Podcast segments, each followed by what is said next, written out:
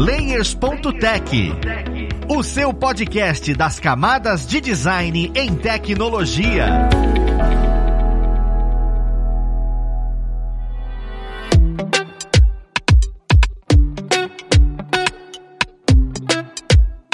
Olá, ouvintes! Eu sou o Luiz Lima, designer e instrutor aqui na plataforma Alura, e vamos para mais um Layers.tech, o seu podcast com camadas de design e tecnologia. Hoje nós vamos conversar um pouco mais sobre processo criativo, só que um pouquinho diferente, porque nós vamos entender como o processo criativo funciona e quais técnicas a gente tem para trabalhar com ele dentro de uma empresa que é mais densa, que tem uma equipe mais densa. E para conversar sobre isso, vamos lá conhecer quem vai falar com a gente. Nós temos hoje aqui com a gente a Cacau Fonseca. Ela é Product Designer no Nubank. Seja bem-vinda, Cacau. Oi, Luiz. Tô muito feliz de estar aqui. Obrigada pelo convite. Falar um pouco de Nubank, falar de design, são sempre assuntos que me deixam muito feliz aí. Obrigada. A gente é que agradece o seu tempo. E também nós estamos com o Paulo Silveira, que vai trazer aquela visão um pouco back-end atrás desse processo criativo. Vamos ver o que ele tem a acrescentar. Seja bem-vindo, Paulo. Obrigado, Luiz. Estou muito feliz. Você já está engajado nesse podcast. Você falou automaticamente mais um episódio do Layers.tech, só que na verdade é o primeiro episódio. A gente tá praticando tanto, olha só, hein? Você viu, Cacau, como as coisas são? O pessoal até pro primeiro episódio já tá no ritmo alucinado de programa. Isso aqui já é um programa, todo mundo já conhece. É, é porque você vai fazendo o MVP, vai testando, aí você vai se apegando, aí já vira um produto, entendeu? Então, na cabeça Luiz, isso aí já tá rolando há um tempo. É exatamente como funciona. Pois é, mesmo sendo MVP a gente tem que vender como produto prontinho e redondo. É isso aí. Eu tô muito contente de estar aqui nesse primeiro episódio e feliz que o Luiz, eu e equipe, todo mundo que tá participando, tem muita gente na produção, conseguimos seguir a tradição e mais um podcast que a gente tem o Nubank como primeiro episódio. Vamos ver se a Cacau traz sorte pra gente, assim como das outras vezes, hein? Nossa, eu tô com uma responsabilidade tanto. Hein? O Davi Vélez foi o primeiro convidado de um podcast, agora eu. Quer dizer, eu e Davi no mesmo patamar, pelo menos em algum momento da vida, já significa algo para mim.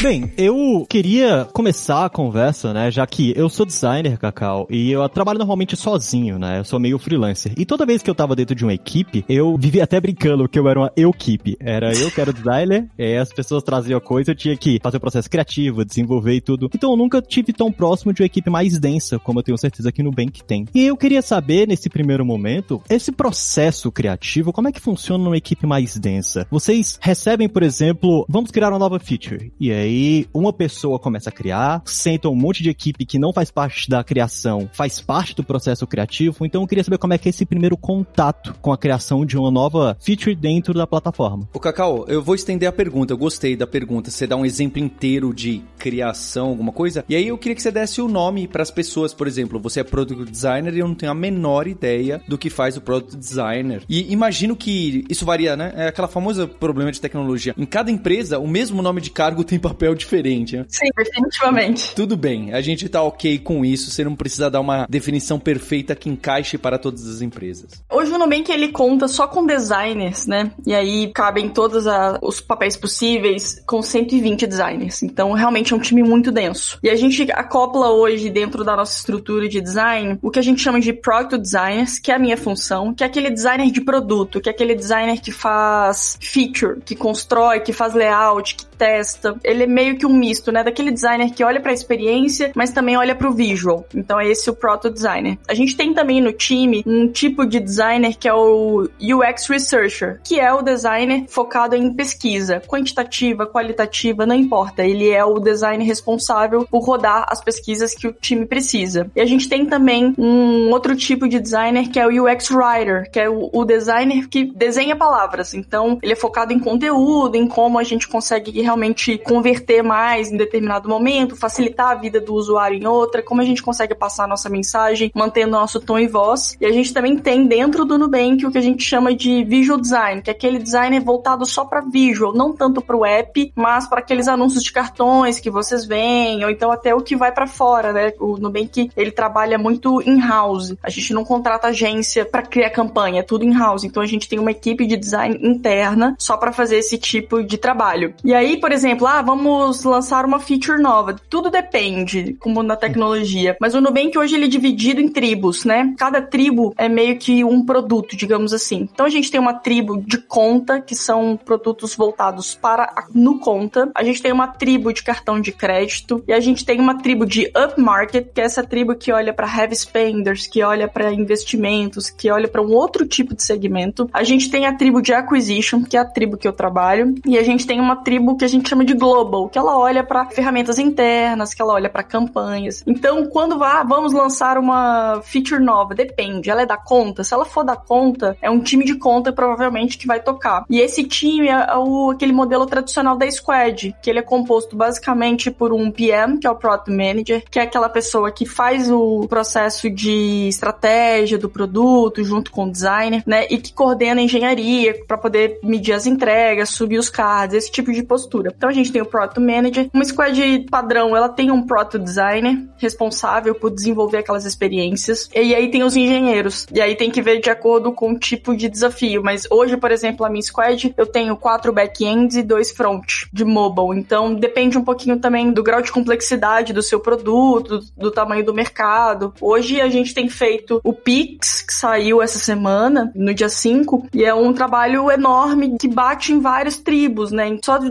design a gente tem seis designers fazendo esse projeto do Pix, a gente tem 70 engenheiros fazendo, tem product manager que não acaba mais. Então depende um pouquinho do escopo e do tamanho do problema que a gente está resolvendo. Se é um problema de feature, uma coisa mais tradicional, uma squad em uma tribo resolve, mas se é algo muito amplo igual o Pix, né, que revoluciona o mercado financeiro, aí já é realmente mais gente envolvida, já bate em muitas frentes. Então varia um pouco. Bom, isso é interessante. De novo, voltando para o assunto em que eu trabalho sozinho, o nível de complexidade aumenta drasticamente quando você coloca grandes cabeças para pensar sobre esse produto. Você, quando vai lidar com esse tipo de criação, né, tem várias equipes, para gerenciar isso, cada squad utiliza de alguma ferramenta para ele ou existe uma ferramenta única que o que olha, essa daqui é muito boa para poder gerenciar. Por exemplo, eu gosto sozinho de trabalhar com o Trello. Eu mesmo, com os meus trabalhos, vou desenvolvendo. É uma plataforma pequena e é uma tecnologia que me ajuda a fazer isso. Mas eu conheço outros designers que trabalham com um bloco de notas no computador, até mesmo com agenda. Cada um lida como pode, né? Mas quando é uma coisa mais densa, porque o Pix é uma coisa enorme para dentro do Nubank. Então, Nossa, isso... o Pix, ele é transgressor, assim, ele muda a dinâmica econômica do país, né? É, é realmente grande isso. Então, como é que a equipe se comunica através desse processo de criação? Porque você tem que partir de um momento onde eu tô vendo a arte, eu tô vendo que, como é que ele vai se comunicar, tudo isso. Passamos disso, fomos para outro. Existe alguma ferramenta que vocês possam falar, ó, oh, esse daqui é legal que a gente utiliza? Assim, o Nubank ele tem algumas ferramentas que são padrões da companhia, né? Então a gente utiliza o Slack para o dia a dia para poder se comunicar. E aí tem infinitos grupos sobre infinitos produtos do Pix, assim, tem mais do que eu consigo contar. Então a gente tem o Slack como uma comunicação instantânea e a gente também tem a questão do Gira, o Trello do Nubank é o Gira. Os designers têm uma preferência muito grande por trabalhar com o Notion. Então, entre designers no Pix, por exemplo, a gente tem o nosso próprio Notion, a gente se organiza, a gente se divide. Mas eu acho que hoje a ferramenta padrão do Nubank é o Gira, que é muito curioso, porque ele é super questionável, assim, tem gente que ama, tem gente que odeia, é muito 880. Mas assim, acho que também não pode perder de vista que a gente tem feito syncs semanais com as lideranças de cada, né, cada BU que a gente chama. Então, isso também mantém, por exemplo, um projeto como o do Pix alinhado no que a gente vai construir. Então, acho que hoje, assim, se eu fosse citar para você as top ferramentas que o Nubank usa para gerenciar produtos tão grandes assim, seria o Gira, o Slack, o Excel, claro, e o Google Slides. Acho que são as coisas que a gente mais tem trabalhado hoje do ponto de vista para manter tudo rodando. E aí, do ponto de vista de design, a gente utiliza hoje o Figma e também com toques aí de prototipação de Protopie, às vezes Principal, mas também muito embasado no Notion. O Notion tem todo tipo de documentação do design tá lá.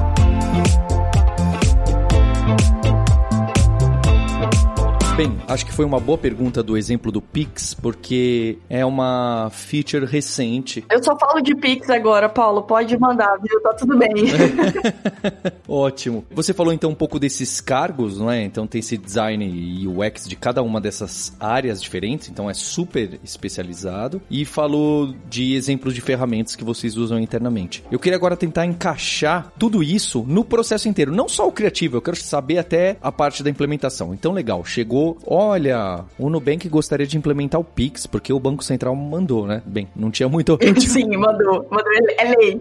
não tinha muita opção, mas tá bem. Imagine que é uma feature ou alguma coisa assim com o Pix, precisa implementar o Pix. Como que é, em linhas gerais, é óbvio que eu acho que talvez para uma feature dessa magnitude envolva muito mais, como que é a ideia de, olha, então, agora que a gente já entendeu o problema, a Cacau vai começar, não sei se é você, é óbvio, a Cacau vai tentar pensar em como é o fluxo que essas informações, né, o sistema, ah, e depois vai passar para uma pessoa de UX Research para entender as necessidades, depois vai passar para isso. Ah, agora vai chegar a hora de esboçar as telas e fazer teste no papel, ou de fazer um teste, não sei como. Ah, agora alguém implementa um mockup em um desses softwares que tem mais carinha de mockup clicável, e aí volta pro design, aí vai pro desenvolvedor front-end. Em linhas gerais, esse fluxo, desde a parte criativa até chegar na implementação, você pode fazer um storytelling aí pra gente? Posso, eu vou me esforçar para poder conseguir pegar toda a abrangência do Pix. O Pix, a princípio, ele ia sair em novembro e o Bacen determinou que ele ia sair um mês antes, né? Então ele saiu agora no dia 5 de outubro. E aí foi um problema, porque a gente já tinha uma timeline preparada para que ele saísse em novembro. Com essa antecipação, a gente que tava ok no timeline, a gente começou a ficar atrasado, né? E aí é por isso que a gente tem muitos designers trabalhando. Eu acho que não só pela mudança de timing, mas também pelo grau de complexidade. O, o Pix, cada semana o Bacen mudava as regras e a gente tinha que adaptar. E aí a gente fazia teste e descobria que alguma coisa tinha que mudar. Então ele foi um projeto meio que mutante. A gente, eu brinco que a gente tava eh, andando de avião, trocando as peças e tentando rezar para dar certo. Eu acho que o Pix foi um pouco isso. Mas basicamente o, o Pix ele trabalhou com uma guideline, né? O Bacen mandou um PDF e falou: olha, vai existir essa ferramenta, o Pix, ele vai fazer transferências 24 por 7, é gratuito, e isso aqui é tudo o que precisa ter. Pá, e aí chegou. E aí a gente tinha uma squad que era dentro do time de conta, só voltada para Pix. E aí o designer responsável começou a pensar essa experiência. Ah, não, beleza. Então eu vou ter um fluxo, por exemplo, só para mandar dinheiro para fora. E aí eu começo a ter um fluxo só para receber dinheiro. E aí eu tenho que fazer o onboarding dessas pessoas. Ah, e essas pessoas precisam cadastrar as chaves. Então uma vez que ele mapeou, basicamente, usando esse guideline do Bacen, as principais pontos de contato, ele discutiu com a PM dele, que é a Carrie, que é maravilhosa, e ele falou: ó, oh, isso aqui é o desafio que a gente tem, eu sou um só, não consigo fazer tudo. A gente precisa de mais braço. E aí nisso a gente começou a acoplar outros braços. Então ele ficou por conta de fazer um fluxo, que é o de mandar dinheiro para fora, e trouxe uma outra designer também de conta para poder receber dinheiro, que é o transferim. Aí trouxe uma designer de PJ, que é para poder olhar para essa visão do merchan dentro da experiência Pix. E eu que sou de acquisition vim para esse processo de onboarding e registro de chave, né? Que é o momento onde a pessoa decide que ela vai ter as chaves registradas no Nubank. Uma vez que a gente fechou esse time, cada um pegou a sua saga e foi descobrir como trabalhar com isso. E aí, claro, eu acho que, falando na minha parte, né, do onboarding, eu tinha uma série de coisas que eu tinha que seguir. Olha, isso aqui você tem que falar, isso aqui você não precisa falar, isso aqui sim. Então, fizemos basicamente uns wireframes, né, aquela versão bem sketchzinho para ver se fazia sentido. Uma vez que a gente fez isso, a gente fez uma entrevista, né, teve uma pesquisa super bem elaborada do time de pesquisadores da conta, e aí eles foram conversar com usuários, entender o que, que as pessoas entendiam do Pix quando a gente apresentava para elas, né, alguns conceitos. Tava claro, tá fácil de entender como é que é, o que, que é o Pix, como é que ele funciona. Se você fosse explicar o Pix para alguém, como é que seria? Uma vez que a gente fez essa pesquisa, a gente pegou um monte de insumo e começou a entender alguns comportamentos. Então, por exemplo, a gente falava de Pix, a pessoa não entendia que o Pix era uma nova metodologia do Bacen. Ela atrelava ao que ela já sabia. Então ela falava assim: "Ah, então o Pix é um super TED". Claro, porque ela já conhece o TED. Ela faz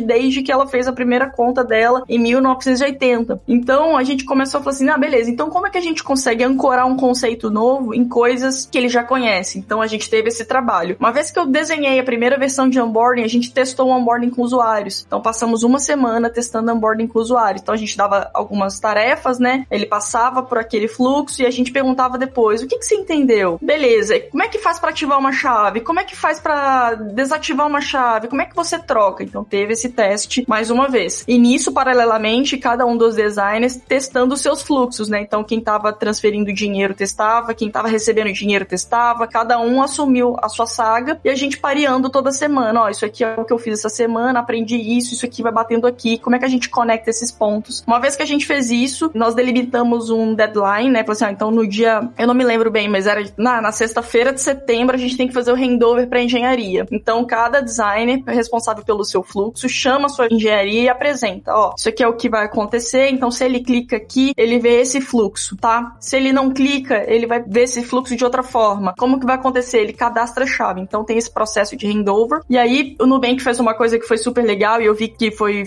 frequentemente elogiado e deu um trabalhão para engenharia, que foi a questão do registro de chave fora do horário comercial. Porque nesse processo de pré-registration, né, que a gente tá chamando, você só consegue cadastrar sua chave Pix de 9 às 18. E o Nubank, se você entrar lá agora, às 7 e meia, e tentar cadastrar uma chave, a gente não vai falar para você, ih, tá fora do horário comercial, volta amanhã. Não. A gente pega a sua intenção, fala, ó, o Paulo quer cadastrar um CPF comigo. E no outro dia de manhã, eu pego a sua intenção e jogo ela no Bacen e cravo. Então a gente começou a registrar essa intenção. Porém, entre a gente ter essa ideia, né, que a gente via super valor em segurar essas intenções e ela ser executada, foi um trabalho enorme de engenharia para poder prever todos os blind spots. Então a gente fez um monte de whiteboard. Isso aqui é possível, isso aqui vai dar problema, isso aqui tem como fazer, isso aqui eu preciso criar isso. Então a gente era uma squad de quatro engenheiros, eu acabei ganhando mais quatro engenheiros e aí foi crescendo. E aí uma vez que a gente fez handover para engenharia, a engenharia já codando para poder sair agora no dia 5, a gente fez o que carinhosamente a gente estava chamando de testão. O que era o testão? Era usuários que passariam por teste de usabilidade de todo o fluxo. Então desde entrei no Nubank, passei por onboarding, registrei minha chave, mudei a minha chave, transferi dinheiro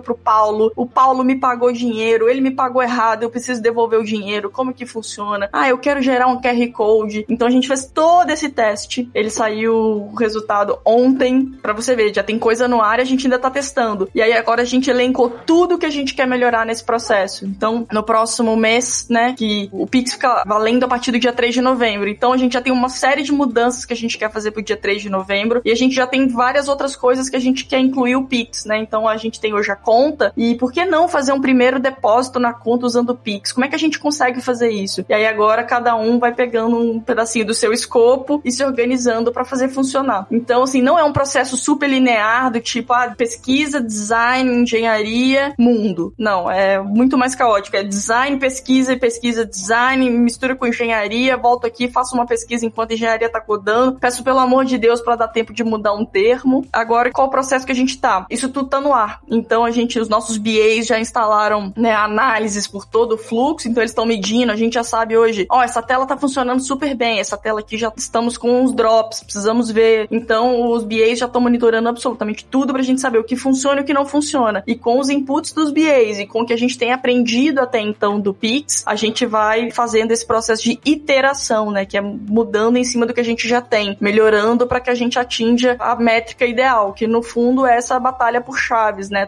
Todos os bancos querem ativar o maior número de chaves possíveis. E o Nubank não é diferente, ele quer ativar as chaves. E como que a gente ativa mais chaves? Entregando uma experiência muito acima da média. Então a gente tá nesse momento olhando tudo que a gente pode melhorar, tudo que a gente pode transformar a experiência em algo muito diferente do que tem no mercado. Não é um processo linear, é um processo super trabalhoso, mas eu acho que se tem uma coisa que faz muita diferença e fez no Pix e faz sempre, é essa visão que o Nubank inteiro, e não só o designer, tem com a experiência do usuário. Então, engenharia dando sangue para fazer funcionar a questão da intenção das chaves. Que eles poderiam ter falado, ih, muito trabalho, não vai dar. O usuário volta no dia seguinte e faz. Poxa, o usuário quer fazer agora. Não, então se ele quer fazer agora, ele vai fazer agora. E aí o time trabalhou muito em prol disso. Então, não é um processo certinho, mas é um processo que funciona porque todo mundo tem em mente uma coisa clara: como que a gente transforma os nossos clientes em clientes fanáticos pelo Nubank, com uma experiência fora da média. Para isso que a gente trabalha trabalho.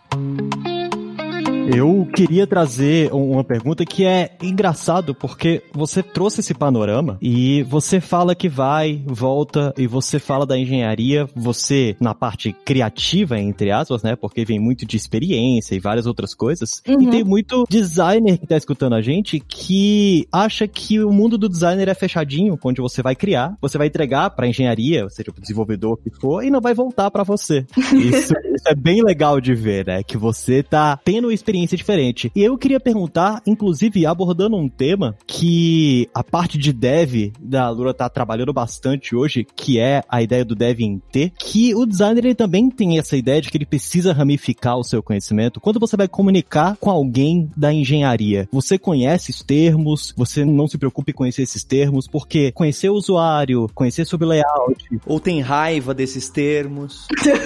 é, tipo isso. Porque isso facilita muito a comunicação. Eu queria só trazer que processo criativo não é tão diferente do processo da criação, né? As duas coisas andam em conjunto. Então, você conheceu isso porque você quis ou isso se fez necessário durante a sua estadia no Nubank? Definitivamente não tem isso de ficar na casinha e fazer sozinho. Eu acho que uma coisa que faz muita diferença, não só no design, mas eu acho que em qualquer campo é a comunicação, né? Então você precisa trocar frequentemente com muita gente. Então hoje a minha squad ela é formada por um PM, eu tenho um bizarre, que eu tenho desenvolvedores e tenho BAs. E eu preciso trocar com essas pessoas. E a melhor forma de trocar é elas entendendo um pouquinho do meu dia a dia e eu entendendo um pouquinho do dia a dia delas. E eu acho que isso faz muita diferença. Existe aquela máxima, né, que é should design code. E eu acredito que sim. Não que a minha habilidade de código seja fantástica, mas eu acho que quanto mais conhecimento você tiver, melhor vai ser para ambas as partes, né? Assim como eu tenho um dev que ele ama tipografia, a gente troca muito sobre isso. Eu gosto que ele se interesse pelo meu trabalho e ele espera que eu me interesse pelo trabalho dele. Eu acho que faz a diferença nesse processo da entrega, porque muitas vezes, se tem uma coisa que eu gosto de fazer bastante é quando eu tô, por exemplo, desenvolvendo uma ideia. Eu gosto muito de conversar com os engenheiros, explicar o que eu quero fazer e falar assim, me deem a visão de vocês, o que, que é possível, o que, que não é possível e por quê. Esse porquê faz a diferença, porque às vezes, ah, não é possível, ponto. Ah, não, não é possível porque o time do fulano não fez. Então eu vou lá encher o saco o time do fulano para ele fazer. Então eu acho que essa troca é muito importante, ela faz muita diferença para todo mundo, assim, sempre. E, por exemplo, no caso do design, você precisa saber um pouquinho de código? Precisa para você trocar uma ideia mais aprofundada, entender quais são as limitações da sua solução e também pensar em como resolvê-la. Mas também você precisa saber um pouquinho de pesquisa? Precisa, porque nem sempre o seu pesquisador vai estar lá do teu lado, pronto para te dar a mão e falar: "Nossa, vamos lá fazer pesquisa". Não, às vezes você vai ter que rodar pesquisa por sua conta para poder testar uma feature que você fez ou conhecer um usuário que você precisa descobrir um pouco mais. E aí você precisa saber um pouquinho de data também. Ah, eu quero medir o drop dessa tela aqui, é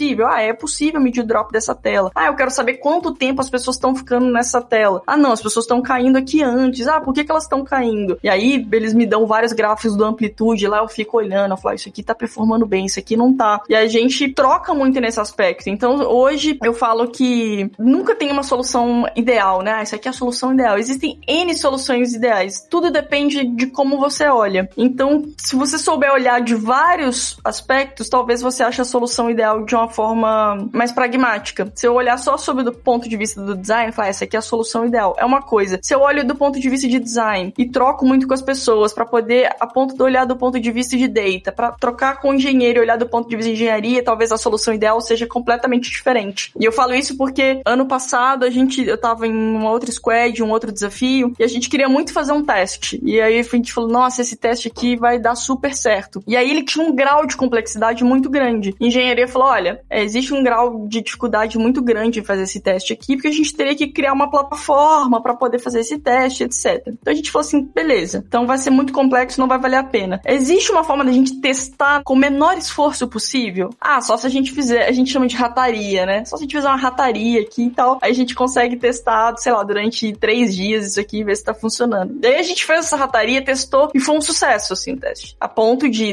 beleza, a gente viu que funciona, vamos gastar esforços nisso. E eu acho que essa troca, esse. A gente com a pandemia perdeu muito esse dia a dia, né? De cutucar e perguntar, ah, o que, que você acha? Mas não é porque a gente tá remoto que a gente deve deixar de trocar. Então, eu acredito super que, com mais comunicativas as pessoas forem, melhor será para a carreira delas, independente do campo de atuação. Eu então vou colocar agora a pergunta inversa do processo criativo. Aí eu não sei se é a rataria ou alguma coisa assim.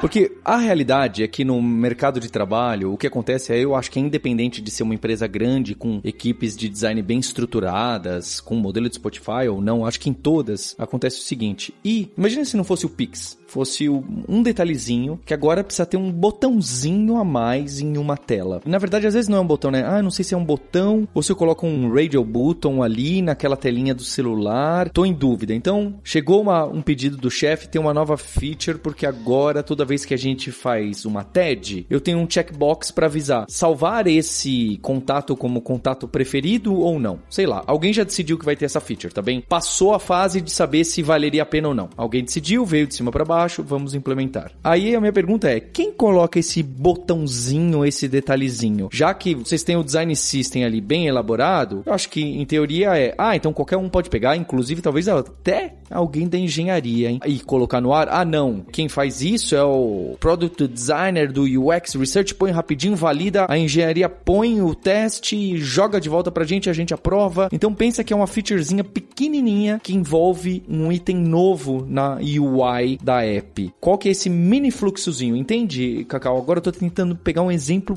bem pequenininho. O famoso um pouco mais pra esquerda. o Vélez falou assim, tô usando no Nubank, tô ficando com uma raiva desse botão aqui. Põe um pouco mais pra esquerda esse botão. Não tinha como ser, entendeu? Chegou de chefe ali que a gente até discorda um pouco do pedido, mas tem que fazer. E aí? Qual que é o processinho disso? O Nubank, ele tem uma característica que ele trabalha muito pouco nesse esquema de top-down, assim. Eu sei que a pergunta não é sobre isso, mas eu queria ressaltar. Eu já trabalhei em outras companhias que o top-down era muito comum. Mas o Nubank tem essa questão de ter o design como um dos pilares faz muita diferença. Porque a gente, eu assim, eu não me lembro de ter recebido nenhum top-down desse tipo. Mas, por exemplo, hoje a gente tem um design system que tá vigente e a gente tá num processo de elaboração do design system 2.0, né? A gente chama de nudes, que é Nude Design System. Então, o nudes 2.0 vem principalmente com o Pix. Quem olhou o Pix no app pode ver uma carinha diferente. É o novo design system. Então, existe um time só para design system, existe engenharia só para design system. Então, se a gente entende, por exemplo, ah, vamos arrancar um botão, acho que a primeira pessoa a ser procurada é o owner daquela experiência. Ah, quem é dono hoje do onboarding? Sou eu. Então, se esse botão tiver no onboarding, essas pessoas vão falar comigo, ó, oh, Cacau, tudo bem, tem um botão aqui que não tá rolando, ou tem algo que não tá funcionando. Essa pessoa vai falar comigo. E aí cabe a mim discutir, principalmente com a minha squad, se faz sentido esse input que a gente recebeu. Ah, não, realmente tá, os caras estão certos, a gente precisa realmente mexer nesse botão, beleza. Se ele já tá previsto no design system, eu vou lá e troco e é tranquilo, handover para engenharia rola liso. Se ele não foi previsto, se é uma coisa muito fora da curva, aí já é um processinho que a gente tem que discutir com o time de design system. Por quê? Porque quando uma companhia ela vai crescendo, né, na escala que o Nubank tá hoje, se cada um cria aquilo que acha que deve, que vai ficar melhor, que funciona melhor, vira uma bagunça. Porque o que eu acho que funciona em onboarding talvez seja o que você acha completamente diferente no rewards. E talvez seja realmente duas experiências completamente diferentes. Então, o design system, ele tem essa tarefa um tanto quanto ingrata de ter que olhar para a experiência toda e pensar, beleza, como é que eu consigo unificar essas experiências, mas sem tolir a criatividade das pessoas. Então, eles vão criando componentes pra gente trabalhar e aí eu acho que é uma coisa super legal assim, que o time de design system, eles fazem pesquisas internas com a gente assim. A Raquel, que é a researcher de App Experience que a gente chama, ela faz pesquisa com a gente direto assim: "Ah, eu vi que você tá usando muito nudes no processo do Pix. Como é que tem sido?" "Ah, tem sido bom, tem sido funcionado por isso, por causa daquilo, etc." Ah, o que não tá funcionando? Ah, não tá funcionando o fato de eu não saber se esse componente vai funcionar, porque vocês não testaram ele ainda. Ah, não, beleza. Então eu acho que existe um carinho muito grande do time de design system para verificar se todos os pontos estão cobertos. E se não tiver, né, por exemplo, uma coisa muito fora da curva, e aí o time de nude se compromete, falando, não, então a gente vai dar uma olhada para você. E de fato eles olham, assim, pode falar com eles que realmente tem uma resposta super rápida. Inclusive, a gente tem quinta-feira, um dia meio que o dia do design, assim, né? Um dia que a gente usa realmente para viver design em sua essência. Quando a gente tinha escritório físico, né, antes da pandemia, era um dia que a gente se encontrava fisicamente mesmo. A gente via todos os designers, etc. E esses dias, geralmente, o time de nude sempre passa um update. Ó, oh, isso aqui a gente atualizou essa semana por causa disso. Ah, a gente testou isso aqui por causa daquilo. Voltando à sua pergunta, chegou um top-down pra Cacau, por exemplo, é porque eles já mediram, ah, é onboarding. Ah, onboarding é a Cacau. Então vai chegar para mim e falar, Cacau, o negócio é o seguinte, tem um problema com esse botão. Se eu achar dentro do Nudes algo que cubra esse botão, eu resolvo, mando pra engenharia, show. Se eu não achar nada que cubra, aí eu tenho que discutir com o time de Nudes. E ó, gente, como é que é isso aqui? Ah, não, por causa disso, por causa daquilo. Ah, não, fechamos uma solução, aí eu mando pra engenharia e sobe. Basicamente é isso. É legal porque mostra o processo direitinho e quando o Paulo comentou e deu esse exemplo de top-down, já triggera aquele designer que trabalha em empresa um pouco menor, porque isso acontece horrores. Eu já eu, trabalhei eu... em empresas menores também e o top-down é corriqueiro, né? Você chegou assim, não, esse aqui você arranca, esse aqui não ficou legal. E é normal, quando você trabalha numa empresa um pouco maior, e aí eu, por exemplo, eu vim do iFood, hoje eu tô no Nubank, são empresas maiores, o top-down ele é mais reduzido, porque tem tantas camadas, né? Tem tantas layers que você nem sabe de onde surgiu. Então as coisas têm que ser um pouco mais documentadas. Então, ah, precisou mudar o botão porque caiu a ativação. Isso acontece direto. Fiz um teste recentemente que eu derrubei a ativação em 15%. E aí o pessoal, putz, por que caiu? Aí foram falar, Cacau, por que caiu? Eu falei, nossa, a gente fez um estudo, a gente achou que fazia super sentido. E aí agora saiu o dado e não vale, mas já estamos desativando. Então, assim, não tem top-down, tem mais realmente layers e layers de contato. Eu queria entender o seguinte, porque quando isso acontece, você tem várias camadas, você tem várias equipes e fica mais fácil essa comunicação, o que é um problema com as empresas menores, que também bate em outro problema que é versionamento. Quando você trabalha com desenvolvimento, ou conhece a parte de desenvolvimento, o versionamento lá funciona muito bem. O Git é uma maravilha, por exemplo. Mas para designer, o versionamento é literalmente um caos. Para os designers melhores, versão 1, versão 1A, 1B, versão 2.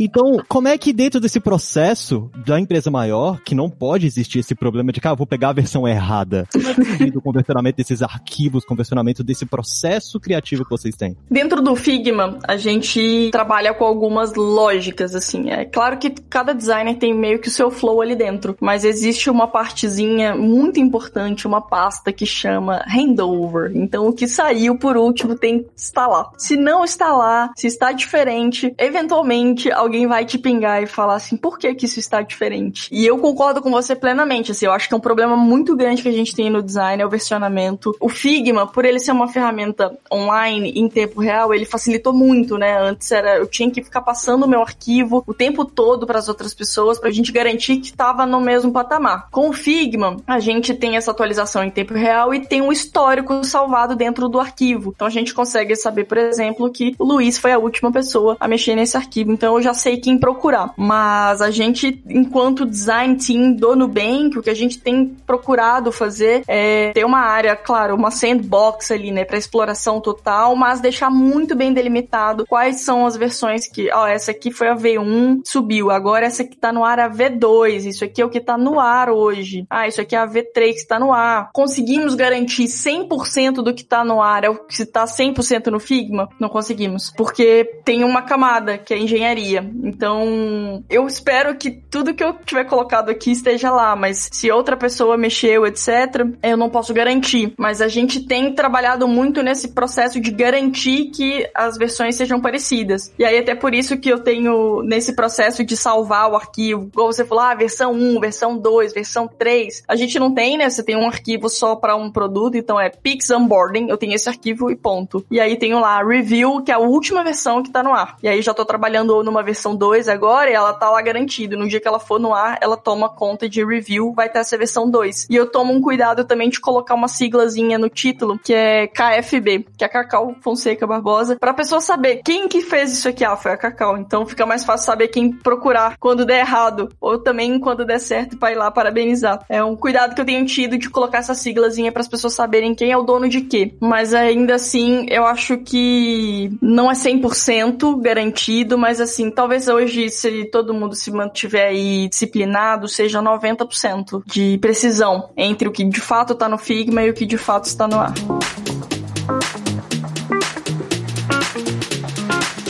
Cacau, eu queria que a gente deixasse um, um recado para quem é de design, de front, de criação, de apps, de design de produto, porque acho que você colocou muitos termos e tudo é muito extenso tudo que você atingiu aqui, que como o próprio Luiz deixou claro, ele chamou de denso, né? Uma empresa que tem aquela densidade com design, não só porque prioriza, entende a importância do design para o produto, porque também já tem um tamanho, uma empresa grande. Sim, acho que tem muito a ver com o tamanho da empresa também, né? Assim, quando você Exato. tá numa empresa que tá começando, ela não tem muitas leis, então é tudo muito de bate-pronto. Hoje o Nubank ele é um Titanic, então se ele quer virar pra direita, demora um tempo, porque tem tanta coisa para alinhar, tem tanta coisa para resolver. E não pode ir só um pouco mais pra esquerda, que aí, aí que desalinha. Exatamente. Então, para quem tá, não começando, mas quem gosta dessa área e viu que tem esses diversos papéis que envolve todo o design numa empresa grande, como que a pessoa pode se concentrar para trabalhar e para melhorar com o design? Ela concentra e ela faz tudo, ela bola, faz a pesquisa com as pessoas e, e desenha no papel e depois implementa no Figma e depois, quem sabe, até faz um pouquinho de front-end. O que eu quero perguntar é, se você tá numa empresa, agência, né? Tem muitos ouvintes nossos que serão de agências, agências pequenas, de 10 pessoas, 20, 5, e provavelmente essa pessoa que tá ouvindo a gente, essa ouvinte, faz tudo, de ponta a ponta. No que que ela, você traria a falar, olha, se concentra aqui, foca nessa técnica, foca nesses conceitos ou nessas práticas para depois sua carreira evoluir, você ir mais pro UX research, mais pro UI, mais pro system design, mais para, não sei. Eu acho que vale a pena muito experimentar, assim. Eu, particularmente, eu vim de agência, eu trabalhei em agência há alguns anos, e aí quando eu fui migrar para produto, eu falei, o que que eu quero fazer, sabe? Eu quero escrever, eu quero fazer telinha mesmo, eu quero fazer pesquisa, o que que eu quero? Eu acho que quanto maior a empresa, mais segmentado é o teu trabalho. Então, quando você trabalha numa empresa menor, você é meio full stack, você faz de tudo. Então, eu acho que você tem que aproveitar essa oportunidade para fazer um pouco de tudo para você aprender o que você gosta e o que você não gosta. E eu acho que isso é fundamental. Você entender onde estão as suas fortalezas e onde estão as suas fraquezas. Para que você se concentre em não só melhorar suas fraquezas, o que é importante, mas para valorizar ainda mais as suas fortalezas, porque é isso que te leva para frente. Se eu tivesse que dar um conselho para qualquer pessoa, seria experimente de tudo. Faz pesquisa, escreve, tenta codar, manda ver, descobre o que, que você gosta. Ah, eu gosto disso e disso aqui eu não gosto. Nisso você já consegue filtrar bastante coisa. E para que você cresça na sua carreira, para que você venha trabalhar numa empresa grande, numa empresa que você admire, que eu acho que é muito o que aconteceu comigo no Nubank, uma skill que eu acho que faz toda a diferença é a comunicação. Quando você não tem medo de falar com as pessoas, de perguntar, de questionar, de Paulo, como é que você fez isso aqui? Me mostra. Luiz, eu queria aprender um pouco mais sobre pesquisa, eu vi que você tá mandando super bem, o que, que você tem feito? Eu acho que essa curiosidade, junto com a sua capacidade de experimentar e esse caráter mais comunicativo, te leva para lugares inimagináveis, assim. E eu falo isso por experiência própria, porque, vamos dar um exemplo, eu fui trabalhar no iFood porque o head design da época viu um anúncio meu no LinkedIn vendendo um computador. Não era um anúncio, tipo, ah, vendo um computador, era, era, tinha feito um anúncio mais engraçado, assim, ele viu e ele falou, putz, tem um potencial aqui, a gente trocou ideia, e aí quando eu decidi, ah, eu queria trabalhar no Nubank, assim, acho que esse é o lugar que eu quero estar. Tá. Eu não fiquei pensando, nossa, será que o Nubank vai abrir vaga? Não, mandei mensagem pro Neumann, que era o head de design na época, e falei, eu queria muito fazer parte do time de design. Enfim, acho que eu demonstrei uma certa curiosidade de fazer parte daquilo e também um pouco de cara de pau, né, digamos assim. E aí ele falou: olha, tá tendo processo nesse link aqui, manda lá teu currículo, quem sabe a gente se vê. E aí no dia que eu fui fazer o case, ele tava lá. Aí eu falei: olha essa mensagem de LinkedIn surtindo efeitos. Pouco tempo depois eu fui trabalhar no Nubank, assim, acho que questão de 20 dias, desde esse dia que a gente se viu. E isso tá muito atrelado a essa curiosidade de querer aprender um pouco sobre tudo. Então hoje eu trabalho com produto, tô lendo um livro de psicologia e tô lendo outro livro sobre tipografia. Acho que é você se interessar, quanto mais coisas você se interessar, melhor. E você não ter vergonha de perguntar, de pedir, de ir pra cima. Acho que de realmente de explorar. Hoje o Nubank é uma empresa muito grande que tem uma oferta de profissionais muito diversos. E se você tiver cara de pau o suficiente para conhecer todo mundo que você gostaria, isso acaba te dando um empurrão para aprender coisas novas e crescer dentro da sua profissão. Que aula, hein, Cacau? Você já pode ser coach. Que isso, vou fazer um processo. Gente, seja o seu próprio design, vamos mudar. Mas é assim, de verdade, eu acredito muito nisso de experimentar. Eu acho que isso é muito importante. Mais do que você saber o que você gosta, é você saber o que você não gosta. Então, por exemplo, eu amo conversar com o usuário dois dias na semana. Cinco dias na semana definitivamente não é a minha praia, assim. Eu acho super cansativo. Eu sou muito fã de quem é researcher, mas você conversar com cinco, seis pessoas por dia durante cinco dias seguidos, para mim é uma coisa que não dá. Eu amo escrever, mas escrever checkbox, botão, etc, nem sempre é minha praia, assim. Eu particularmente, por quê? Porque eu gosto de arrastar pixel, de experimentar, de ver isso aqui funciona, testar. Em compensação, se você falar com o researcher, e a gente tem no Nubank researchers que eram designers e viraram pesquisadores, eles falam, pelo amor de Deus, a pior parte do meu dia era a época que eu tinha que fazer tela. Eu gostava disso aqui, ó, dessa troca com o usuário. Então você descobriu o que você gosta e o que você não gosta faz a diferença também nesse aspecto. Eu queria reforçar esse recado, Luiz, que a Cacau colocou do anúncio de venda de computador que ela pôs no LinkedIn. Eu já tô até imaginando, não vi, mas já gostei. E eu gosto de reforçar isso para quem tá em transição de carreira ou no começo da carreira. Às vezes as pessoas me falam, Paulo, eu não tô conseguindo achar emprego, eu tô querendo ser é, designer de produto de web e não tô conseguindo uma vaga. Aí eu pergunto, você submeteu para quantas vagas?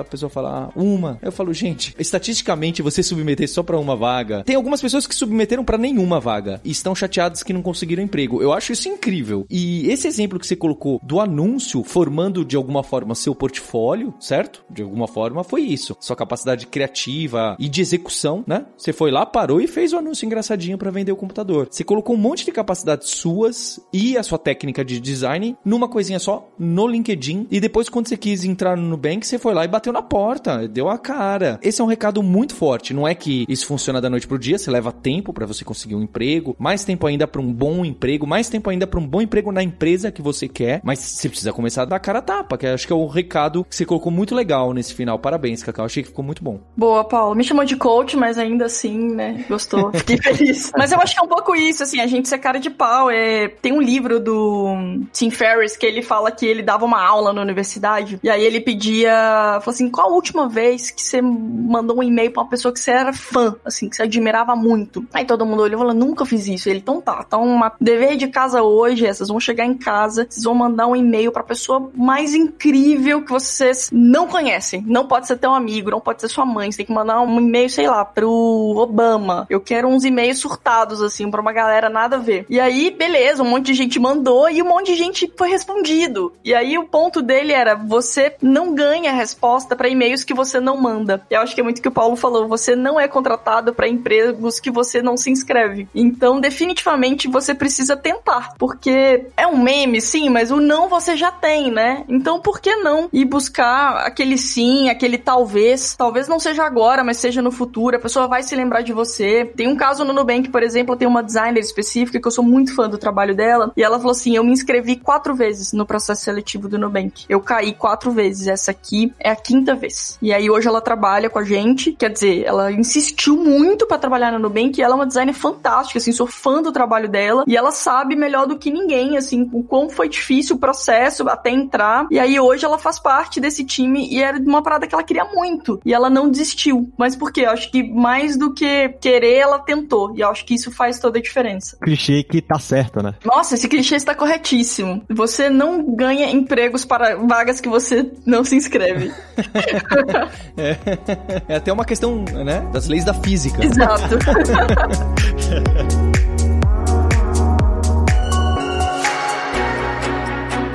Então, Cacau, eu agradeço muito a sua presença aqui com a gente, ser disponibilizado o seu tempo. Eu queria abrir esse espaço para você passar o seu LinkedIn. Eu vi que você escreve alguns artigos no Medium, então passa o, o acesso a isso para quem quiser te acompanhar. É o momento jabá, né? O meu LinkedIn tá como Cacau Fonseca. O meu Medium também, se você colocar Cacau FB, Cacau com K, você acha lá os meus artigos. Eu escrevo sobre design, eu escrevo sobre produto, tenho escrito muito sobre livros também. E eu tenho uma newsletter que é o Bloco de Notas, que é uma newsletter que fala muito de tecnologia, de design, e seria um prazer ter vocês todos lá comigo. É um e-mail toda sexta-feira, de graça, custa nada, informação show, e eu mando só o que eu encontro de melhor. E é isso, espero ter vocês lá, adorei participar, fiquei super feliz. Espero que dê muita sorte ao podcast, assim como o Nubank tem batizado os produtos. Espero que eu tenha dado ainda mais sorte que Davi Vélez para vocês. Olha só, hein?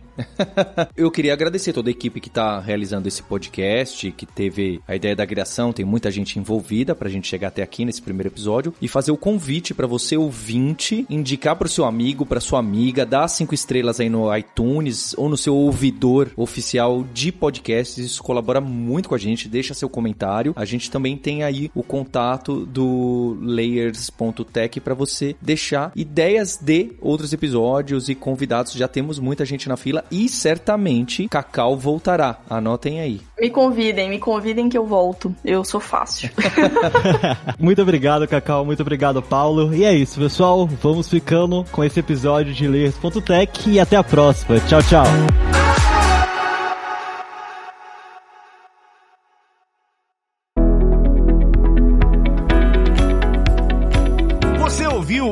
O Layers.tech, uma produção alura.com.br.